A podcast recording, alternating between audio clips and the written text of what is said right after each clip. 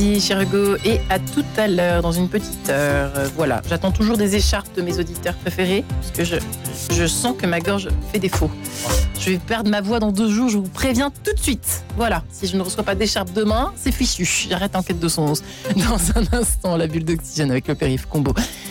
Au programme donc Powell et Jacques Sevin. Dans une demi-heure, ce sera bien évidemment votre rendez-vous du matin avec Louis Dauphren euh, et son grand témoin du jour, qui est ce matin, si je ne me trompe pas, Jérôme Chapuis, le directeur du journal La Croix. Mais tout de suite, c'est l'heure de la rencontre du jour avec vous. Bonjour Marie-Léla. Bonjour à tous. Hélène Mongin, bonjour. Bonjour. Merci beaucoup d'être avec nous. Vous êtes éditrice aux éditions de l'Emmanuel, convertie à 15 ans. Vous découvrez le testament spirituel de Sainte Thérèse, histoire d'une âme. Et depuis, la religieuse carmélite ne vous a plus quitté. Sainte Thérèse de Lisieux, patronne des missions et de la France. C'est aussi 266 lettres, 8 scénettes et pièces de théâtre, 54 poésies et 21 prières. Hélène Mongin, vous vous êtes attelée à rééditer les œuvres de la Sainte, dont nous célébrons cette année les 150 ans de sa naissance et les 100 ans de sa béatification. Non sans mal, on peut le dire. Dites-nous pourquoi cette réédition? Alors, je voulais essayer de rendre le plus accessible possible les œuvres de Thérèse, qui sont un trésor pour l'Église. Vous savez qu'elle est docteur de l'Église, docteur en sciences de l'amour même, euh, puisque c'est la caractérisation que lui a donnée l'Église. Donc, ces œuvres sont un véritable trésor, mais aujourd'hui, parfois, il peut y avoir certaines difficultés pour entrer dans son œuvre, des difficultés de vocabulaire, de connaissance du contexte, à la fois historique et, et spirituel. Aussi, on a essayé de faire une édition qui donne vraiment toutes les clés avec des introductions, des notes, des photographies pour aider le lecteur à rentrer dans cette œuvre si riche parce que, bah, comme je le dis souvent et comme je l'ai souvent vu, lire Thérèse, c'est plus que lire un bouquin, c'est véritablement vivre une rencontre avec elle. Donc, j'invite tous nos auditeurs à se plonger dans ces textes qui ont encore aujourd'hui beaucoup à nous dire. Et alors vous, vous l'avez rencontrée quand vous aviez euh, tout juste 15 ans. Thérèse aussi était une euh, très jeune femme puisqu'elle était décédée à 24 ans. Mhm. Qu'est-ce qui se passe à ce moment-là quand vous la découvrez, quand vous la lisez pour la première fois? Alors je, je, viens d'être convertie, mais Dieu est pour moi encore une idée assez vague. Vous voyez, je dis même une idée. Et on me met l'histoire d'une âme entre les mains. Et Thérèse m'a vraiment montré le visage du Christ. Jésus est le mot qu'elle emploie le plus souvent, près de 4000 fois dans ses œuvres. Et sa vocation à Thérèse était d'aimer Jésus et de le faire aimer, vocation qu'elle vit encore aujourd'hui aujourd'hui. Donc c'est Thérèse qui m'a vraiment permis de rencontrer le Christ. Et encore aujourd'hui, puisque je ne cesse de la lire, la relire, l'écouter, puisque vous savez que ses poèmes euh, ont beaucoup été mis en musique par Natacha Saint-Pierre, Pierre Eliane et tant d'autres. Et donc du coup, on, entre assez vite et facilement avec elle dans un, une forme de dialogue.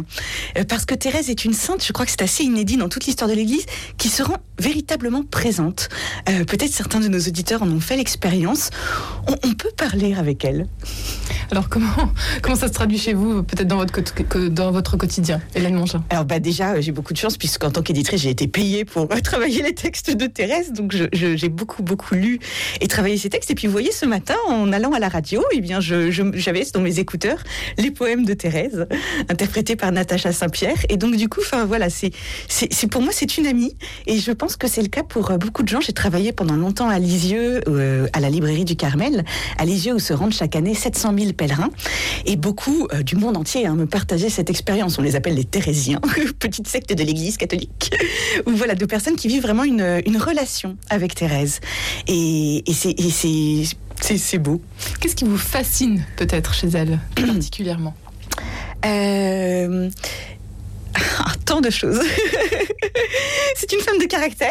Euh, voilà, il faut penser que cette petite gamine de 14 ans, quand tous les hommes de l'époque lui disaient non pour rentrer au Carmel, alors que les carmélites étaient d'accord, elle est remontée jusqu'au pape pour obtenir euh, son, autorisation. Donc, euh, enfin voilà, une femme de caractère, une femme qui a beaucoup d'humour, une femme très tendre, et puis, enfin, quelqu'un qui a opéré une véritable révolution copernicienne dans la spiritualité de son époque et dont nous vivons encore aujourd'hui, puisque je pense que l'appel universel à la sainteté de Vatican Par exemple, doit énormément à Thérèse, dont il faut rappeler que Histoire d'une âme s'est diffusée à près de 500 millions d'exemplaires, donc elle a eu une influence sur l'Église catholique absolument euh, hallucinante, et c'est elle qui nous a rappelé que la sainteté, c'était pas une question de mourir martyr ou de, de poser des grands actes de vertu.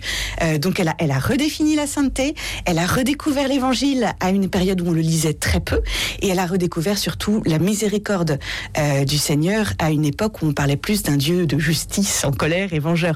Donc, enfin voilà, il y a de multiples facettes chez Thérèse qui méritent d'être découvertes. Sainte Thérèse de Lisieux, dont vous euh, publiez donc euh, aujourd'hui euh, les œuvres. Ça se, ça se présente donc dans une collection de quatre ouvrages. Nous en plus, Hélène Mongeant. Alors, il y a Histoire du Dame, bien sûr, que tout le monde connaît, donc, dont il faut préciser que ce n'est pas une autobiographie à proprement parler, parce que l'autobiographie d'une petite carmélite de 24 ans dans le fin fond de sa Normandie au 19e siècle, ça n'aurait pas passionné grand monde.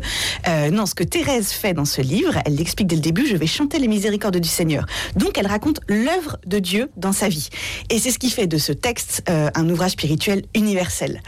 Euh, donc, il y a Histoire d'une âme qui- qu'il faut lire. Si au début, les lecteurs, ça peut arriver, sont un peu bloqués par son langage, un peu 19e siècle, petits oiseaux, Enfantin. petites fleurs, mièvre, dit-on parfois. Je voudrais ici citer Gilbert Cesbron qui dit Thérèse, on dirait du sirop et c'est du sang. Donc il faut passer par-dessus ça et peut-être passer par-dessus la première partie où elle raconte beaucoup ses souvenirs d'enfance pour entrer dans ce qu'on appelle le manuscrit B où elle va tout de suite au cœur de sa spiritualité. Ça peut être une porte d'entrée.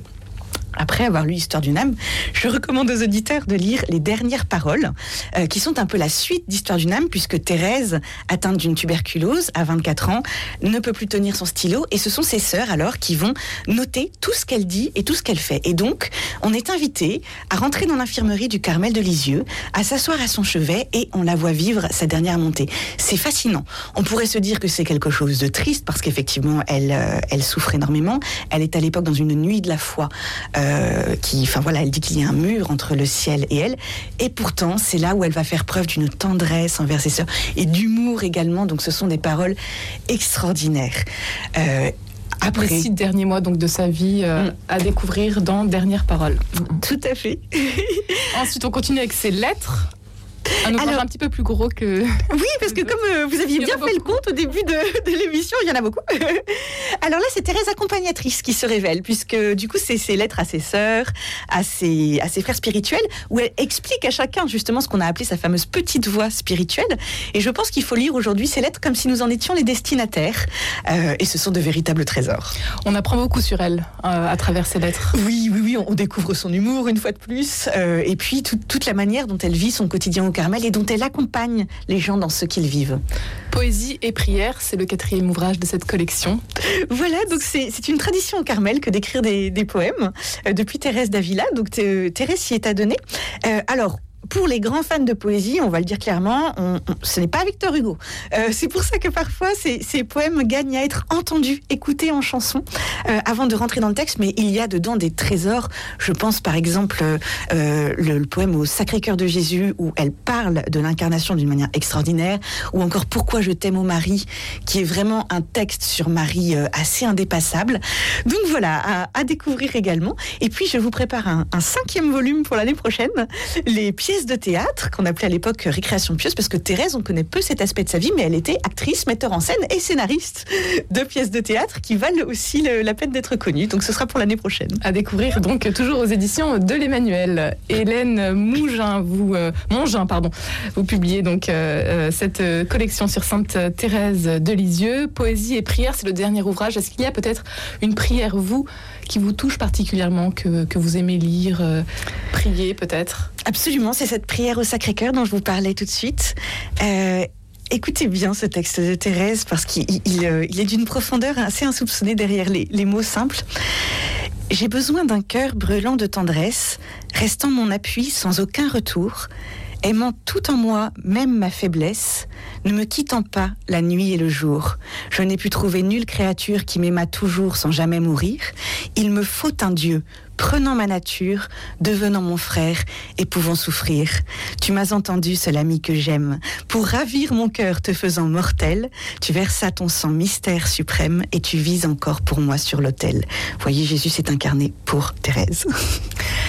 Hélène euh, Mongin, 2023 sera une année sous le signe de la fête pour les 150 ans de la naissance de Sainte Thérèse, à laquelle d'ailleurs s'associe également l'UNESCO, qui l'a déclarée figure de paix.